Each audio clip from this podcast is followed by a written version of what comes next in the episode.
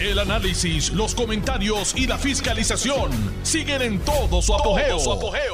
Le estás dando play al podcast de Noti1630, Sin Ataduras, con la licenciada Zulma Rosario. Muy buenas tardes. Hoy es martes 24 de octubre del año 2023.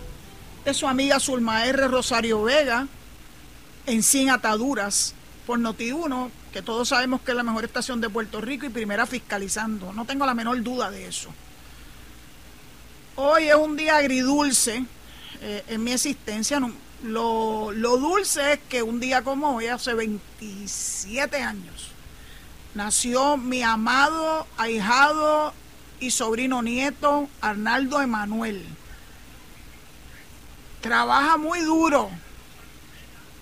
Ya tiene su maestría ha sido una vida de mucho esfuerzo y yo le reconozco a él cómo ha sabido superar algunas dificultades con las que ha tenido que enfrentarse en la vida. Y para mí es un héroe. Así que a Arnaldo Emanuel, un abrazo bien grande. De esta mañana le comuniqué y le eché las bendiciones. Arnaldo Emanuel es un joven extraordinario verdaderamente.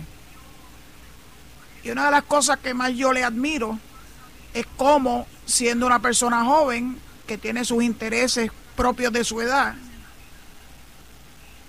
ha tomado muy en serio un rol que le confirió la vida y que él lo aceptó, de estar pendiente de mi hermana su abuela, eh, que hay que hay que darle pon especialmente para sus actividades y citas médicas, etcétera. Y Arnaldo es el Uber personal de mi querida hermana Evelyn. Así que Arnaldo, muchas gracias por estar ahí al pie del cañón. Es un joven que yo quisiera que muchos jóvenes imitaran porque no toda la juventud está al garete como piensan muchos. Yo tengo muchas historias hermosas de jóvenes que han sabido asumir sus responsabilidades temprano en su vida y que lo hacen con el amor del mundo. Además es un joven muy, muy apegado a sus... No sé ni cómo ni cómo identificarlo, ¿verdad? A su dogma o filosofía religiosa y eso le da un entronque muy particular a su vida. Así que felicidades Arnaldo Emanuel, te amo y sé que de verdad que son pocos, son pocos. Son pocos los que lo que yo puedo decir públicamente, eh, cuán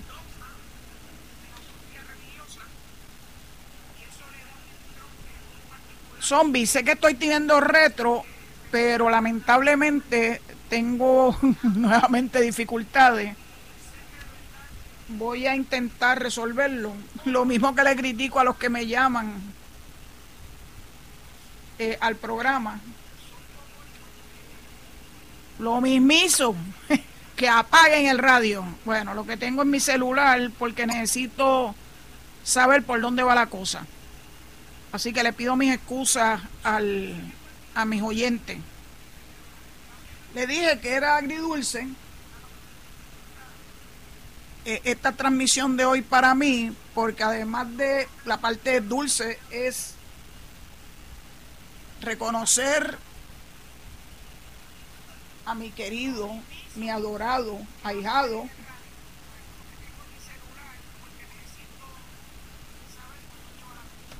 Vamos a ver si logro reparar esa dificultad que tenemos con, con el feedback. Espero que se vaya corrigiendo. La parte agria del día de hoy es el fallecimiento de alguien a quien yo admiro enormemente el general Luis González Vales, historiador oficial de Puerto Rico desde el año 1997 por designación de la legislatura, porque ese puesto de historiador oficial se creó por una ley y sustituyó en ese año al anterior historiador oficial a quien también tuve el gusto de conocer,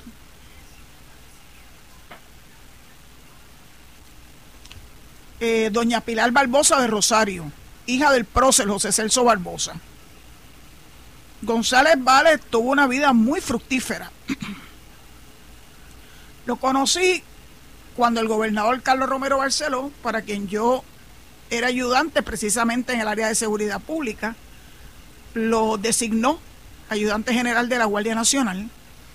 Así que tuve que trabajar junto a él muchísimo. Era parte de las agencias que yo tenía que mantener mantener en comunicación directa con el señor gobernador. Y siempre lo distinguí por ser una persona llana, a pesar de todos los reconocimientos que se ganó en la vida. González Vale estudió en la high de la universidad. De ahí prosiguió a hacer su bachillerato en historia en la Universidad de Puerto Rico y continuó sus estudios posgraduados en la Universidad de Columbia, en Nueva York. Una persona muy educada, eh, un historiador de primera, autor de muchos libros y de mi infinidad de artículos sobre historia. Y nuevamente tuve el privilegio de reencontrarme con González Vales cuando dirigí la Comisión del Centenario en el año 1998, porque él era uno de los comisionados, junto con el juez Torruella, eh, con la doctora Marilina Weyland, con la amiga Zoraida Fonalledas. Era un grupo exquisito de personas que nos permitieron elaborar unas actividades para conmemorar los 100 años de la llegada de los Estados Unidos a Puerto Rico. Junto a él pudimos elaborar una exhibición de primer orden en el antiguo casino de Puerto Rico y centro de recepciones, ahí en la entrada del viejo San Juan, donde tuvimos la oportunidad, él no lo podía creer que habíamos logrado esto, gracias a una persona desinteresada que nos prestó la primera bandera de los Estados Unidos que le entregara el general Nelson Miles al entonces comisario de barrio de Guánica. Guánica no era un municipio en el 1898 don Agustín Barrenechea, una de sus descendientes, se comunicó conmigo y me dijo que ella tenía en sus manos ese tesoro familiar. Y claro, el embate del tiempo la tenía un poco necesitada de cariño.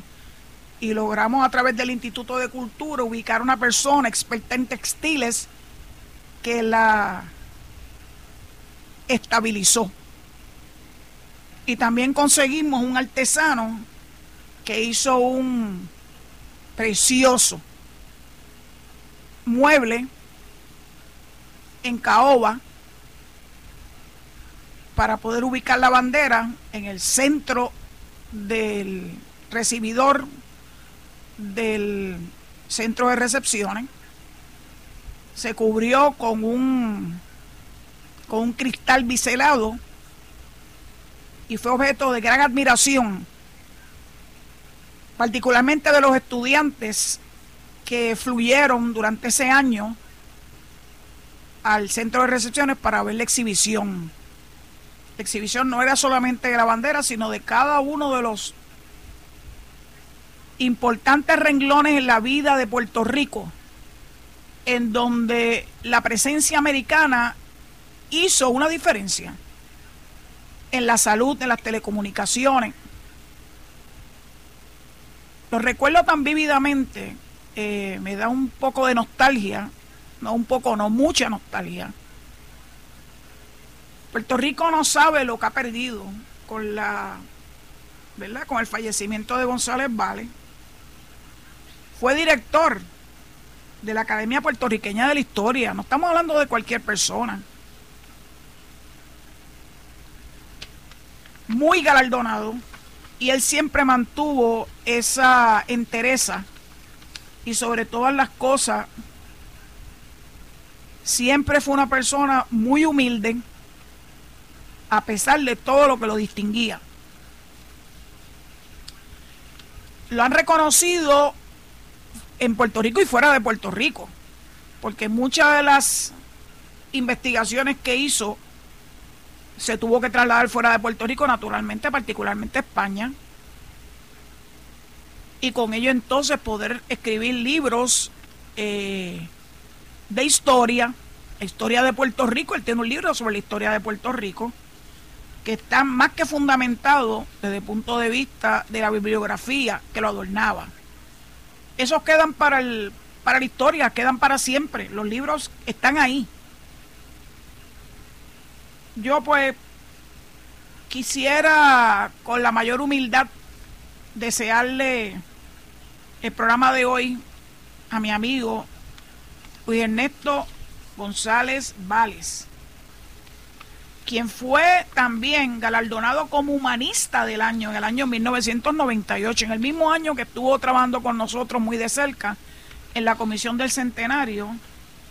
Fue profesor en la Universidad de Puerto Rico, decano asociado, eh, trabajó interesantemente en lo que era Puerto Rico Junior College, que fue la institución educativa universitaria en la entrada de Río Piedra que posteriormente se convirtió, gracias al esfuerzo de doña Ana Grecia Méndez, en lo que hoy es la Universidad Ana G. Méndez,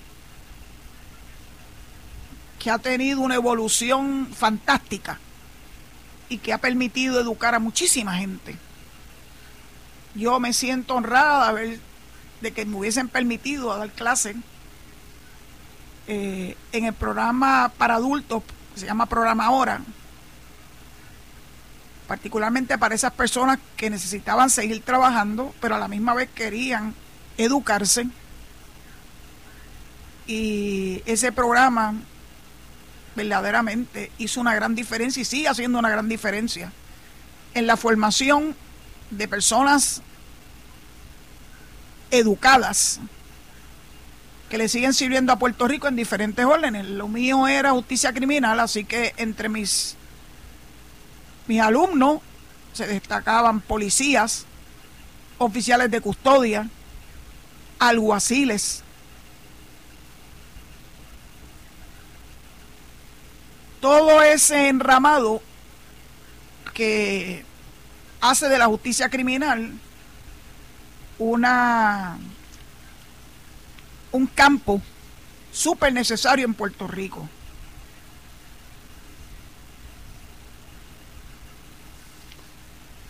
Todavía hablo de él como si estuviera vivo. Lo siento, lo siento así. Luis González Vale fue muy reconocido, muy admirado e interesantemente no he visto a nadie que se haya ocurrido decir cosas que yo he tenido que escuchar en mi vida, a pesar de ser estadista. Sí, porque aquí todo lo, le dan un valor distinto dependiendo de quién venga. Y González Vale era estadista y se sentía orgulloso de ello. Lo bueno de ese estadismo en González Vale era que venía con el empuje de saber y reconocer a perfección la historia de Puerto Rico y de reconocer la relación que se formó en Puerto Rico con los Estados Unidos a partir de 1898.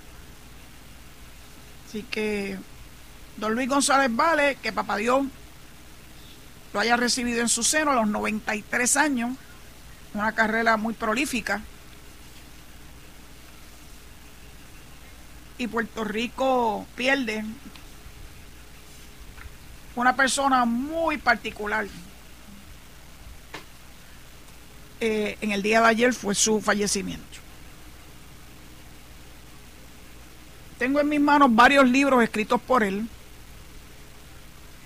Él fue uno de los que escribió en el libro que la Comisión del Centenario publicó, que se llama The American Presence in Puerto Rico, y escribió sobre, porque él era militar, un artículo que se llamó The Puerto Rico Campaign Revisited, A Splendid Little War. Y habló sobre, ¿verdad? Los inicios de esa relación con los Estados Unidos, como la guerra hispanoamericana, que se libró en Puerto Rico de una forma distinta como se libró en Filipinas y en Cuba, y que nos mantienen unidos a la gran nación al día de hoy. Y claro que él también aspiraba a que se solidificara esa relación, convirtiéndonos en el Estado 51. Buen viaje, amigo, doctor Luis González Vales. Bueno, quiero ahora hablar de una columna que me encantó leer en el día de hoy, en la sección de opiniones del Nuevo Día, página 29, escrita por el licenciado Gregorio Igartúa, hijo. Yo conozco a su padre, a Gregorio Hijo no lo conozco, pero conozco su entronque. Y me encantó esto que escribió y quiero compartirlo con ustedes en la tarde de hoy. Dice, impase en el Congreso se cosecha lo que se siembra. Hace varios años un miembro de un movimiento minoritario en la isla me comentó que la forma más efectiva para que un grupo marginal llegara al poder era modificar desde adentro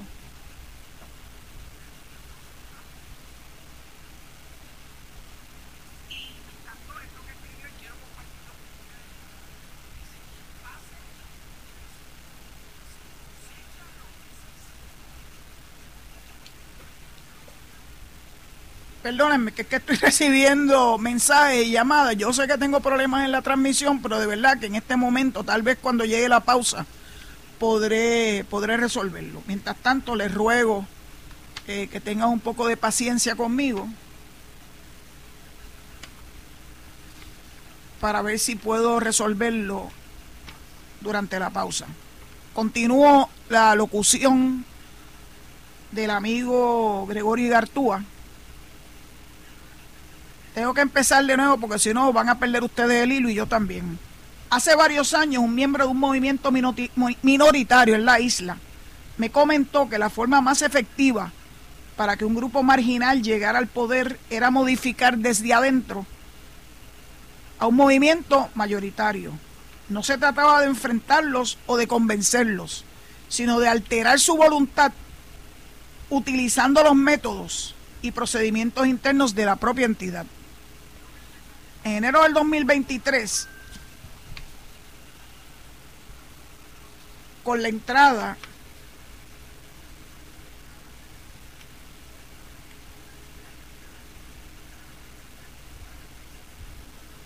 con la entrada de un nuevo Congreso y una Cámara Federal dominada por el Partido Republicano, se llevó a cabo el requerido proceso de elección del Speaker o presidente del cuerpo.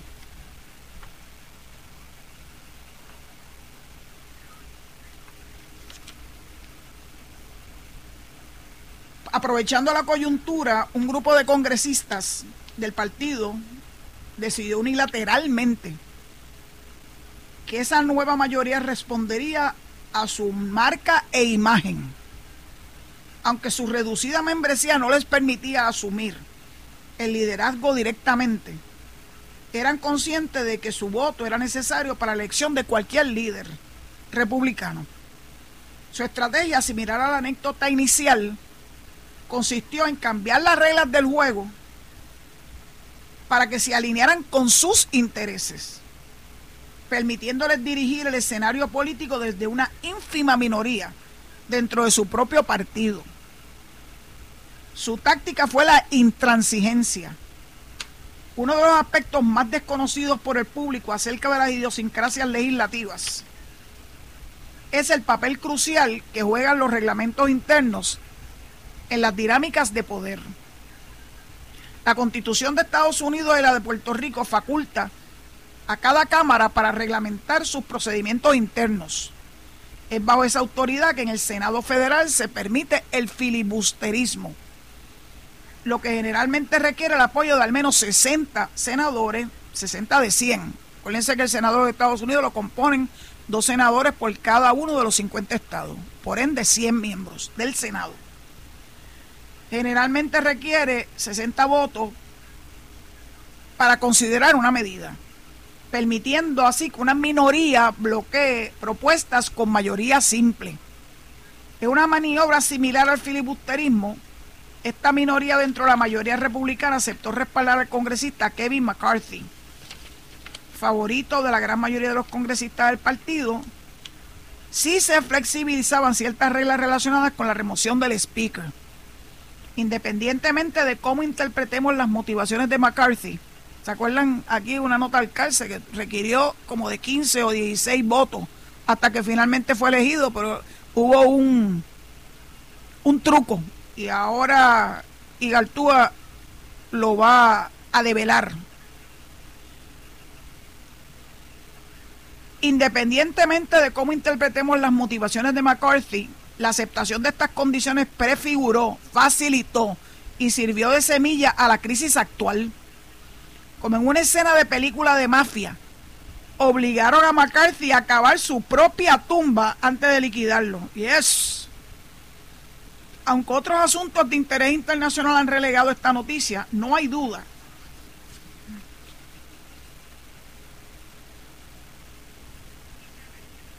No hay duda de que la crisis de poder en la Cámara de Representantes es y seguirá siendo un campo minado. Esta inestabilidad no solo crea un serio problema de liderazgo en un momento delicado para la nación y el mundo, sino que también pone en riesgo las aspiraciones congresionales del Partido Republicano en el 2024. O sí, ninguna estrategia política se ejecuta sin efectos colaterales. Hasta la fecha, ninguno de los candidatos considerados para sustituir a McCarthy ha logrado el consenso necesario para su elección. En efecto, Jim Jordan fracasó en tres ocasiones en obtener esa mayoría. Mientras unos buscan un candidato sustituto, otros en el partido han propuesto proponer o posponer esta elección hasta enero, permitiendo tiempo para asimilar la situación y concluir las gestiones legislativas del año bajo un presidente interino. Este precedente es funesto para el partido, para el Partido Republicano y para la institución legislativa. Es un patrón que erosiona a todo un país en medio de serias crisis internas y externas y que tradicionalmente podía confiar en la solidez de sus instituciones para superarlas. Cuando son las propias instituciones las que están bajo asedio, los cimientos de la nación también lo están. Estoy de acuerdo, Igartúa. Ante esto, recuerdo a aquellos líderes que en el futuro pueden estar en la posición de McCarthy, la frase de Abraham Lincoln, You cannot escape the responsibility of tomorrow by evading it today. No puedes escapar de tu responsabilidad con el futuro meramente haciéndote el chivo loco, lo voy a poner en boricua, en el presente.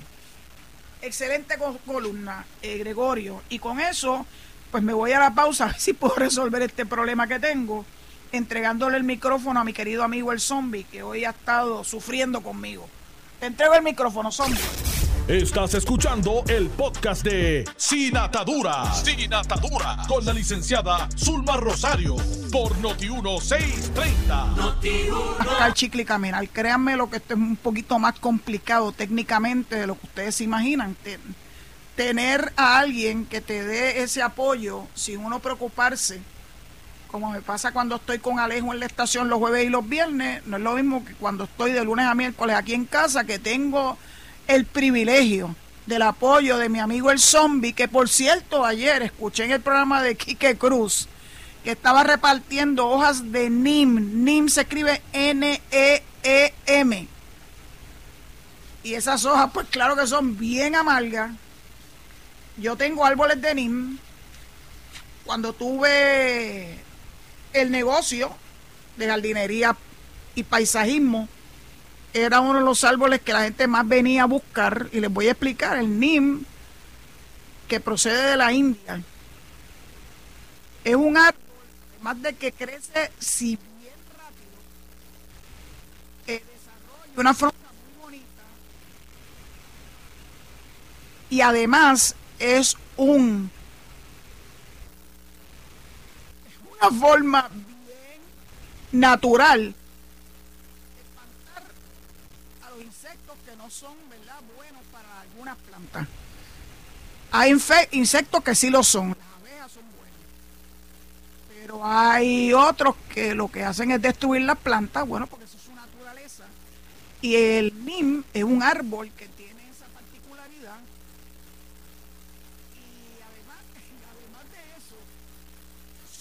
semillas, cuando están maduras, son dulces. Así que le sugiero a mi amigo el zombie y a los que quieren disfrutar del NIM, que se coman las semillas mejor que la hoja.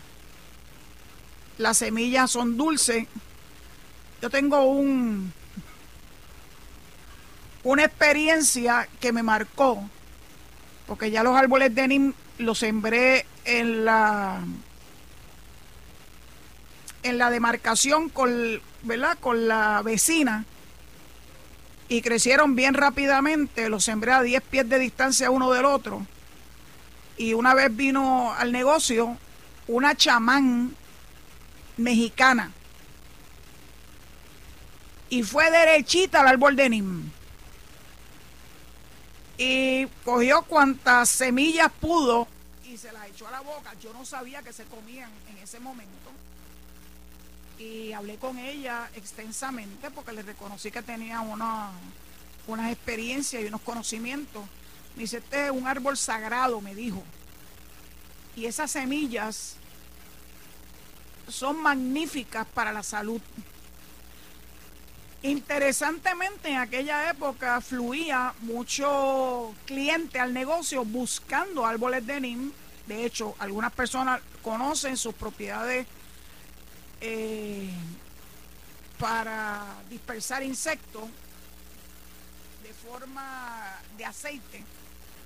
Se compra el aceite de NIM y tú puedes entonces ponerlo en, un, en una botellita y junto con agua eh, asperjar las plantas de forma natural. O sea, eso no tiene químico. Eso es la madre naturaleza dándonos a nosotros. Eh, plantas y árboles beneficiosas, como todo.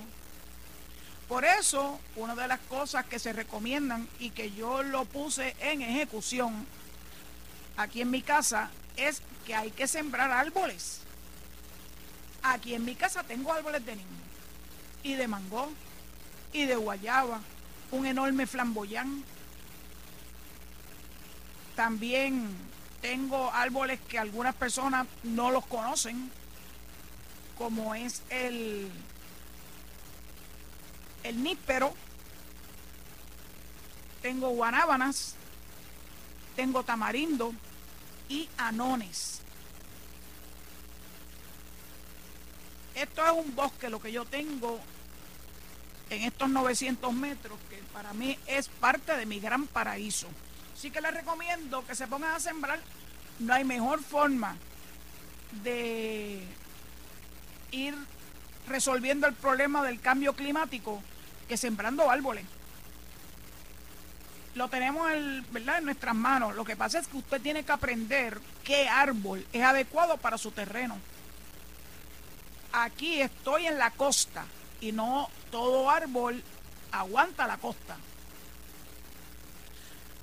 Cometí el error de sembrar en la finca en Las Marías eh, un árbol de, de mango que no fructifica porque el mango necesita la costa. El árbol crece pero no fructifica. Así que miren, miren como yo he tenido que aprender de esto que a mí me, me verdaderamente me enamora, que es cómo trabajar con la naturaleza. Por eso es que usted no puede sembrar cualquier árbol debajo de las líneas eléctricas. Tienen que ser árboles que no crezcan en demasía o asegurarse de mantenerlos podados para que no interfieran, ¿verdad?, con el flujo eléctrico que, que tantos necesitamos. Bueno, pues hablando así como los locos, eh, salió publicado hoy también en el Nuevo Día que la ex directora de la compañía de turismo a la administración de Aníbal Acevedo Vilán, Terestela González Denton, eh, está recibiendo el apoyo para que sea la candidata por el Partido Popular para, para la alcaldía de San Juan. Yo tengo buenos recuerdos de ella como administradora de la compañía de turismo. Ella nos indica lo que todo el mundo dice, ¿verdad? Cuando se está en ese proceso, antes de tomar una decisión, que lo está consultando con su familia y con sus personas más allegadas. Tiene que conocer de primera mano cuáles son las necesidades de, San Juan y por ende tiene que hacer una evaluación seria sobre este tema. Lo estoy tomando con mucha seriedad y profundidad, dice, le recogen este artículo de Gloria Ruiz Cuilan en el nuevo día de hoy a la página 8. Ella sabe que hay, unos, hay unas fechas límites, así que no la, no, la, no la apresuren, ella tiene que tomar esta decisión bien pensada. En las elecciones del 2020, la candidata era Rosana López, que fue procuradora de las personas envejecientes y lamentablemente no recibió el respaldo de la entonces alcaldesa Carmen Yolín Cruz, que prefirió dárselo a Manuel Natal y el Movimiento Victoria Ciudadana.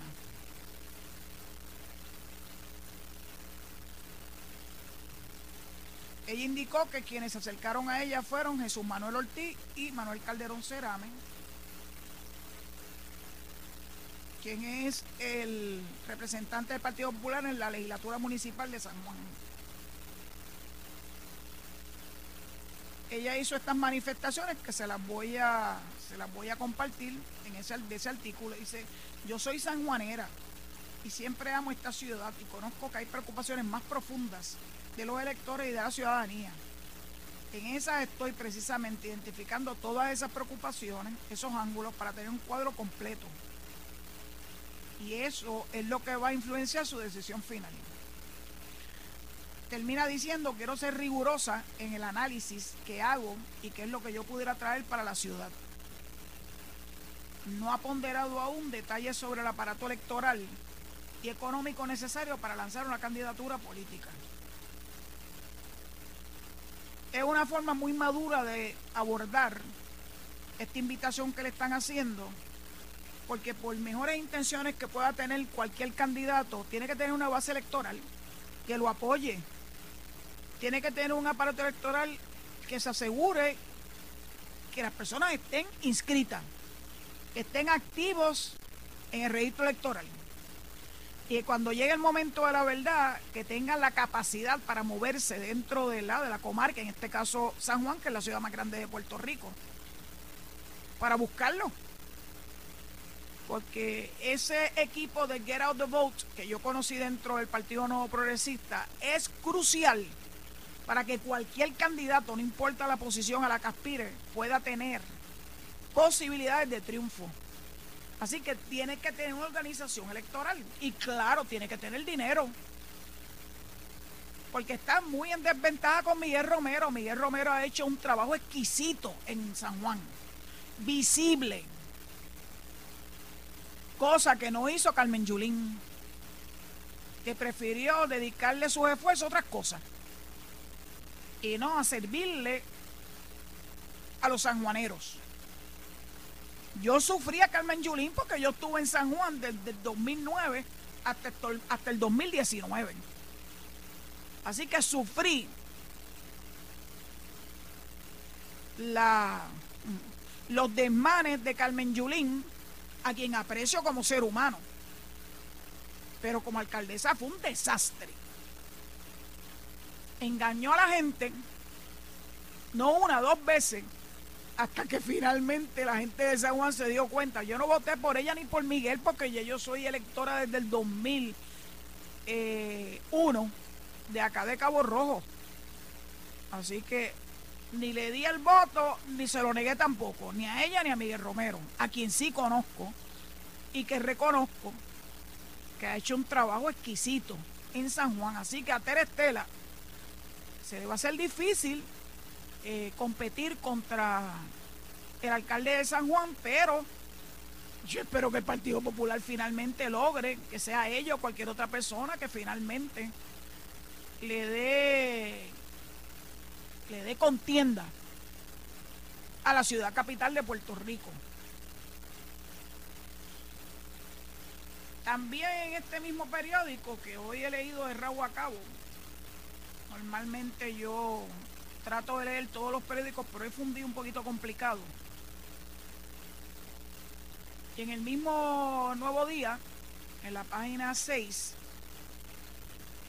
hay un artículo sobre Manuel Lavoy importante donde nos indica que los desembolsos ya van por 1.598 mil millones. 1.6 billones con B de los fondos federales que nos han asignado, particularmente para proyectos de reconstrucción relacionados con desastres naturales. Manuel Lavoy ha tenido que trabajar bien duro porque está trabajando particularmente con la burocracia y está trabajando también, peor aún, con agencias y con municipios que no acaban de entender que para tú aspirar a tener fondos federales tú tienes que tener un andamiaje. Un andamiaje que te permita reclamar los dineros y asegurar el buen uso de los mismos conforme a la razón por la cual te los eh, asignaron. Hay un recuadro interesante que dice cuáles fueron los municipios con mayores desembolsos y entre ellos están 28, casi 29 millones de Utuado, 24 millones en Orocovi, 18 millones en Añasco, 18 millones en Las Piedras, 13 millones en Yauco, 12 millones en San Lorenzo, 12 millones en Patilla, 10 millones en Guaynabo, 9 millones en Humacao y 9 millones en Cabo Rojo. Estos son de los municipios de la Federación de Alcaldes, que son los municipios PNP, pero también los municipios populares. Jayuya, 68 millones. Yabucoa, 28 millones. Coamo, 22 millones. Cagua, 16 millones. Villalba, 15 millones. Tanto que se queda el alcalde de Villalba. Salinas, 14 millones, casi 15. Mayagüez, 12 millones, aunque está céfalo, tienen un alcalde interino. Arecibo, 10 millones. Sidra, 8 millones. Y Adjuntas, 8 millones.